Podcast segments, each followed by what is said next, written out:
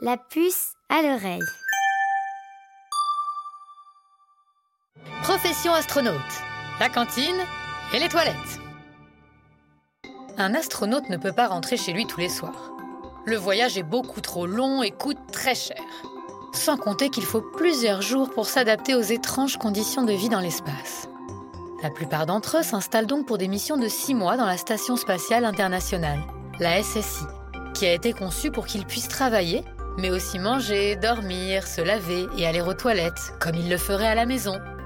Enfin presque. À table C'est justement l'heure de manger dans la SSI. Comme des marins qui partent pour un long voyage, les astronautes doivent prévoir des réserves de nourriture en quantité suffisante, qui se conservent pendant plusieurs mois et qui prennent le moins de place possible. Les fruits frais, par exemple, sont un vrai luxe. La solution? Les sachets hermétiques déshydratés. Imagine ton lunch réduit en poudre. Miam Bienvenue dans la science-fiction alimentaire. Au menu du jour, épinards en poudre et bœuf séché. Et bien épicé, s'il vous plaît. Car dans l'espace, les cosmonautes ont souvent le nez complètement bouché, comme s'ils étaient congestionnés et ne goûtent plus très bien les aliments. Il faut surtout que les repas soient bien nourrissants et équilibrés pour supporter les longues journées dans l'espace en gardant la santé. Un détail encore. Interdit de manger des aliments qui s'effritent, comme du pain, car tout flotte dans la Station spatiale internationale. Imagine des miettes qui se baladeraient un peu partout, au risque de rentrer dans l'œil d'un cosmonaute ou dans les circuits d'une machine. Et dans l'espace, difficile de partager un repas comme à la maison.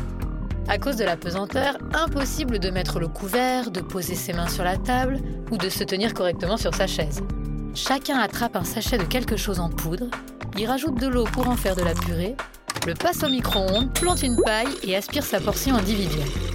Et si un morceau s'échappe, il suffit d'ouvrir la bouche pour le gober sur place.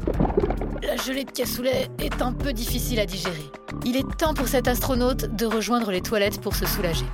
L'occasion de répondre enfin à la question qui hante nos esprits comment fait-on caca dans l'espace? Rassure-toi, si les astronautes sont en apesanteur, ce n'est pas le cas de leurs besoins. Les plus brillants spécialistes ont inventé une machine très efficace, l'aspirateur à crotte. Le principe se comprend assez bien. Il s'agit avant tout de s'attacher solidement au siège, de placer un petit sac poubelle dans le pot, d'enclencher l'aspirateur et de faire sa petite affaire. Ça marche aussi avec le pipi bien sûr, mais c'est un peu moins drôle. Et ensuite, comment on se lave les mains? Les mains, les dents, les cheveux, le corps, même combat.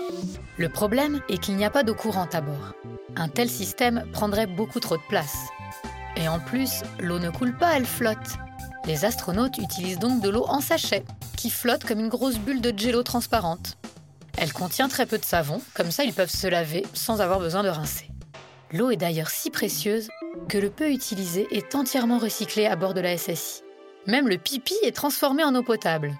Citronnade Malheureusement, les astronautes ne peuvent pas tout réutiliser. Leurs vêtements, par exemple, qu'ils ne peuvent pas laver, sont portés jusqu'à l'usure et jetés avec le reste des déchets de la station dans un immense container, qui, lorsqu'il est plein, est tout simplement largué dans l'espace. Mais avant que tu ne fasses des cauchemars de poussière de bobettes d'astronautes qui retomberaient sur ta tête, je tiens à te rassurer. Ce container tombera à une telle vitesse qu'il va prendre feu au point de se désintégrer complètement avant de toucher la Terre.